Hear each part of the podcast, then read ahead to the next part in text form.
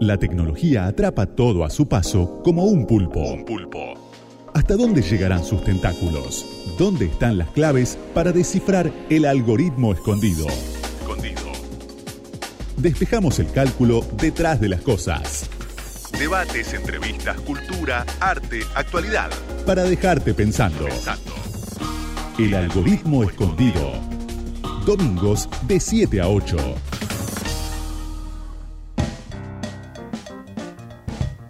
Muy pero muy buenas noches. Ya a esta altura del año deberíamos decir así. Está anocheciendo 18.50. En realidad anocheciendo el sol se está yendo 18.50 y empieza la famosa hora del crepúsculo en la cual estamos y, que nos gusta tanto para acompañarlos hasta las 8 en este programa que se llama El Algoritmo Escondido y que hacemos junto a Santi Martínez Laino. Hola Santi, ¿cómo estás? ¿Cómo andás, Micaela Mendelevich?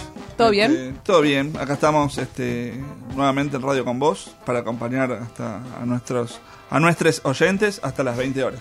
Nuestros oyentes, la palabra oyentes te viene bomba, porque ya es inclusiva. Claro. En realidad es por eso, claro. ¿No, debería ser inclusive?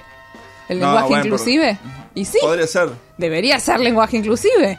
Estaría bueno. No, porque no es lenguaje inclusivo. Si estamos cambiando las normas. Es, un debate eh, abierto. Un debate abierto. No, porque si estamos cambiando la última letra, los adjetivos, para que sean eh, igual a mí me... asexuales, no, algo así debería ser. me metí en un, un berenjenal. Un berenjenal, exactamente. Algoritmo 899 es nuestro Instagram y también nuestro Twitter y tenemos un montón de cosas ahí que pasan durante la semana porque nosotros sabemos, viste que se percibe en el aire, que ustedes nos extrañan cuando no estamos acá. Claro, y ahí nos pueden buscar en, en Spotify o en, los, podcasts de Google o otros otros sitios de podcast que también estamos subidos o en Radio Cat o, o nos buscan en las redes y ahí subimos los links. Porque en nuestro programa, mira lo que te voy a decir, es como un bomboncito que lo podés disfrutar en cualquier momento de la semana. Me puse cursi, ¿no?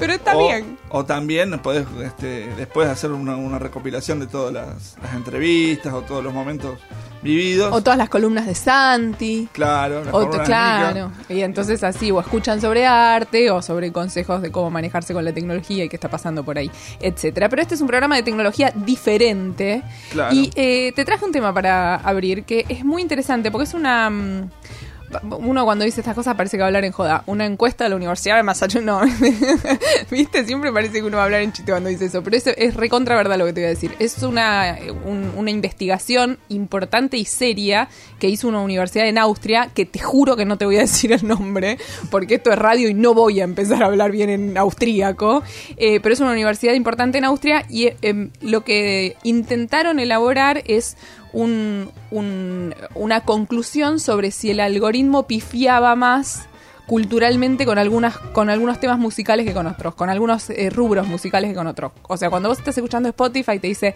como te gustó esto, yo estaba escuchando, parece... Bueno, un poco como lo que decía este, Walter Sosa Escudero la otra vez que, charlábamos con él, ¿no? O sea que, hay, hay una cierta búsqueda, o sea, te van recomendando más o menos siempre lo mismo y cada tanto te va probando alguno con, nuevo. Con alguno nuevo a ver si pica o no pica. Pero vos te das cuenta que eh, a mí me gusta la música en francés. Entonces escucho mucho un tipo de algo que se llama la Nouvelle Chanson francesa. Son un grupo de tipos, o sea, no hay mucho, mucha vuelta que darle. Pertenecen a ese movimiento. Me gusta Vincent Delerme, entonces me ofrece otro del estilo u otra. Y entonces está bastante acertado lo que me va ofreciendo. Me puede gustar más o menos un tema, pero yo voy buceando y me sirve. Ahora, lo que concluyeron es que si escuchás rap o hip hop, el algoritmo pifia más. Ah, mira. Que depende del rubro musical, el algoritmo pifia más. Porque no entiende, porque no puede recomendarte artistas que se escapen de lo que vos estás escuchando. No le sale. O sea, se encuentra con limitaciones. Cuando vos estás escuchando Bach, te ofrece otros eh, músicos del mismo periodo. Como que no los pueden casillar bien a esos, géneros musicales dentro y, no saber para dónde salir a recomendar. Entonces te ofrece cualquier batata. O sea, te puede ofrecer eh, un Luis Bueno, algo, algo, parecido me pasa a mí cuando estoy en la librería y me viene un cliente con algunos, algunos temas que por ahí no, no sé qué recomendarle. Entonces mi algoritmo personal interno. ¿Y qué haces? Interno, porque te tenés que hacer el recontra sabio, re, no sé, yo sé de todos los libros. Claro, viene la gente, viste, la librería y te dice, ¿y este lo leíste? ¿Te pasó este Santi, ¿te pasó conmigo cuando nos conocimos? Eh, no, no, no. No. Ahora me está revelando un misterio. Santi y yo nos conocimos. Los yo secretos. he ido a su librería como clienta y así nos conocimos. Que yo le dije, Santi, quiero leer. No le dije Santi, no sé cómo se llamaba. Hola, librero. Le dije, quiero leer. Señor eh, librero. Señor librero. Eh, me gusta esto, esto, aquello y lo demás allá. Y me gustaría leer algo de ese estilo. Claro, uno va decodificando según lo, lo que te van diciendo y va, va armando las casillas y en función de eso hace las recomendaciones. Un poco como hace. Es exactamente lo mismo, pero es verdad. Netflix. Claro, entonces uno automáticamente va, o sea, con, con- y lo va retroalimentando con los nuevos gustos de, de la gente que te va comentando. Sí, sí, como leí esto, entonces me gustó este, me gustó este otro. Y también lo vas este, tachando con, con quien te dice, no, pero este no me gustó, este no. Y Tenés que tener eh, buena memoria. Tengo mucha memoria. Claro, eso te ayuda este- mucho. Te hace parecer incluso más sabio de lo que sos. Pe- pese, pese a que no este, uso este, la, la extensión de memoria analógica. Tu famoso cuadernito. Santi Martínez Laino es librero. ¿Cuántos programas de radio tienen conductores libreros? Realmente somos un- únicos en la historia de la humanidad y por eso síganos en redes sociales, algoritmo 899, porque ahí sorteamos libros. Claro. Por supuesto. Quédense ahí que tenemos muchísimo para hoy. Ya venimos. La tecnología avanza y miles de algoritmos se meten en tu vida. Santiago Martínez Laino te cuenta cómo descifrarlos.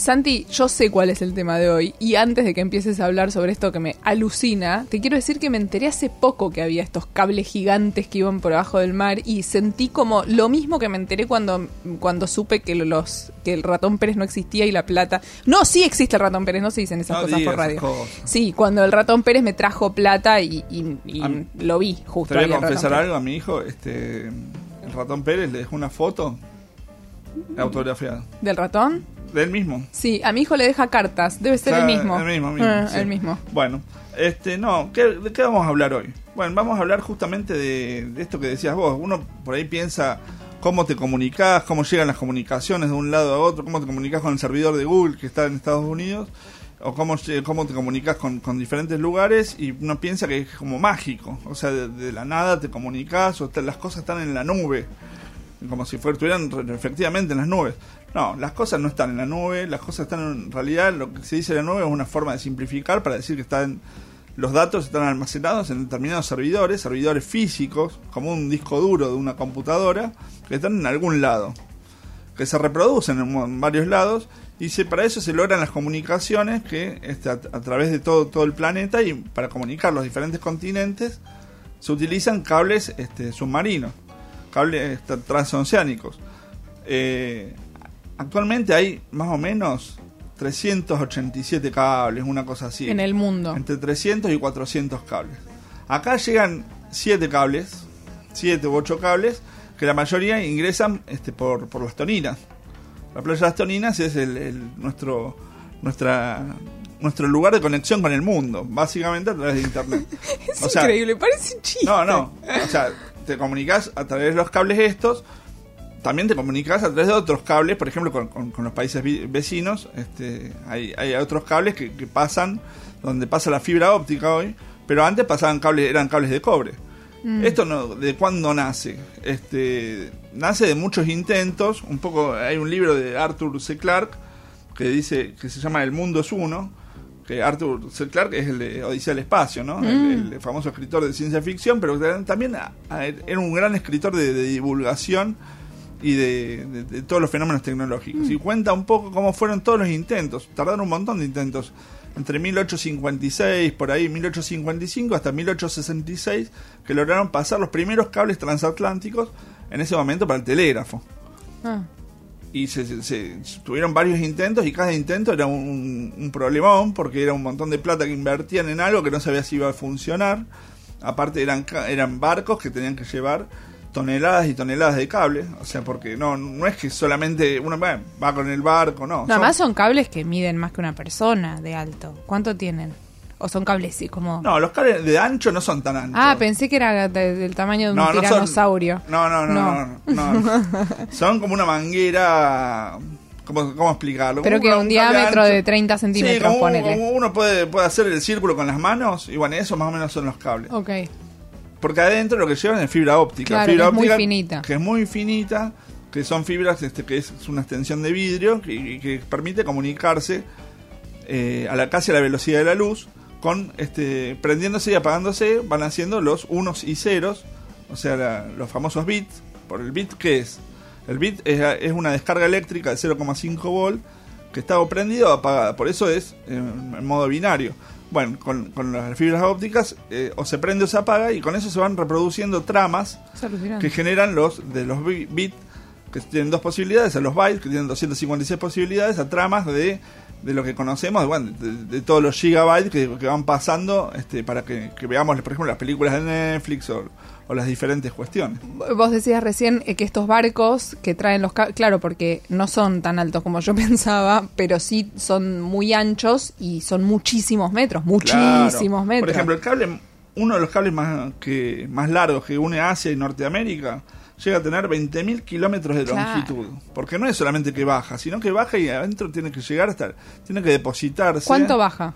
y baja hasta la- al, al piso del mar, vendría a ser o sea, las, hasta las plataformas y bueno, y hay, hay fosas muy muy muy hondas, entonces en eso tienen que hacer todo un estudio por dónde van pasando cada uno de estos cables y muchas veces todo esto es, produce una cierta contaminación, porque cada vez que se cortan estos cables lo tienen que, que, que- que chapar si se quiere con, con otros cables o, o hacer otro tipo de conexiones. Este, y bueno, Pasa, y- ah, pasó y que se cortó el cable de Se corta Tony. todo el tiempo. Pero ellos lo van a arreglar, lo detectan y lo arreglan. Claro, por, por esto genera alarmas en los centros de supervisión de red y enseguida aparece un montón de alarmas y la gente se empieza a... Llaman a los técnicos para ver dónde está la falla y, y tratar de, de solucionarlo porque, porque quedan incomunicados un montón de, de regiones. Santi, eh, hay algunas personas que eligen las toninas de veraneo y tendrán sus razones. Estos muchachos, ¿por qué eligieron las toninas? No, bien, la, la causa no, hay que ver por qué fue... en- muchas veces este, estas elecciones tienen que ver con, con- con- con diferentes hechos. Eh, no sé par- particularmente por qué las toninas. Por Yo- la marea, Yo sé de por una red, por ejemplo, yo sé de una red de, de telefonía celular que el que hacía la planificación iba eligiendo los sitios donde iba poniendo en función de si estaban cerca o no de determinados casinos, por ejemplo. Porque él mientras hacía, iba haciendo las instalaciones, después iba a tirar unas fichitas. Ah, es espectacular. O sea, Así por ahí el de las ay. toninas le gustó la playa para Claro, veranear, tenía ¿viste? casita. Claro, anda a saber cuál, cuál fue la elección. Está en muy esto bien. hay una parte de, de arbitrariedad y hay una, Hay una parte humana, una claro. parte humana. Ahora, también, perdón, es increíble. Más tarde vamos a hablar un poco sobre el encalla- el- cómo se encalló este barco en el canal de Suez. Pero es impresionante cómo eh, de repente algo que nos resulta tan intangible como la virtualidad, la, la situación digital, eh, es un cable enterrado bajo el mar y es un canal por donde pasa un barco lleno de cosas que, te, que vos compras por internet. O sea, hay una parte de todo que sigue siendo igual que en el siglo XIX. Claro, y, y es importante tener en cuenta esto, porque la fibra óptica lo que permite tener este mayor velocidad y mejor este mejor ancho de banda, este, es algo que, que- permite justamente a través, a través de la red federal de fibra óptica conectar a todo el país y tener mejores conexiones.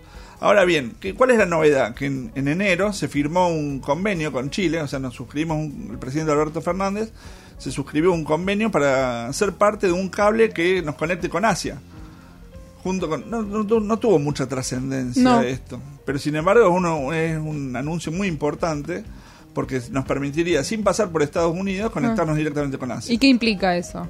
¿Y qué implica esto? Yo leyendo un poco más dije, bueno, mira qué, qué interesante. Este, capaz que tenga que ver con, con los vínculos con China. No, este, en realidad Estados Unidos también metió la cola ahí, porque el, vin- el vínculo va desde Chile, el cable iría desde Chile hasta Japón. Y para Estados Unidos fue una victoria que fuera hasta Japón y no hasta China, porque ut- utilizaría las normas japonesas y no las normas chinas, y porque justamente, bueno, ahí entra un poco la geopolítica y todo, todas estas batallas que se vienen dando. Porque en esto también hay que entender que muchas veces no es solamente que, que se queden con la tecnología o, o con el conocimiento propio, sino que no utilicen el del adversario. Entonces... Un. Es como un tech. Pero, pero sí, lo que es mu- muy interesante es que se empiezan a desarrollar estos vínculos este, y que, que Argentina tenga más cables este, vinculados con el resto del mundo para tener mejores comunicaciones. Qué frustración cuando se te corta, ¿no? El, el Sí. cable, así que recémosle al dios de las toninas que esto permanezca bien, que todo Y muchas funcione. veces la- las redes de fibra óptica, por ejemplo, que pasan por el país, son cortadas este, por las retroexcavadoras que hacen algún otro servicio este, vinculado bueno, con, con otros cables u otros caños que pasan por abajo de la tierra. Este, y bueno, y, y eso genera, genera la- las dificultades de, de- de los cortes estos. Este, en este caso, lo que tuvieron que canalizar cuando pusieron esto fue la presión del mar, del agua abajo del mar, Claro. este, el tema del peso, el tema, bueno, de, de la misma fauna marina que, no- que y cómo resiste esto durante una cantidad de tiempo, este, para que para que permanezca y no, no, no tener que andarlo cambiándolo año tras año. Bajo el mar. Ahora estoy cantando la canción de la sirenita. Santiago Martínez Laino y su columna, su columna cableada hoy. Subacuática. Su subacuática. Así estamos. Ya venimos. El algoritmo escondido. Micaela Mendelevich, Santiago Martínez Laino. Hasta las 8. Radio con Voz, 899.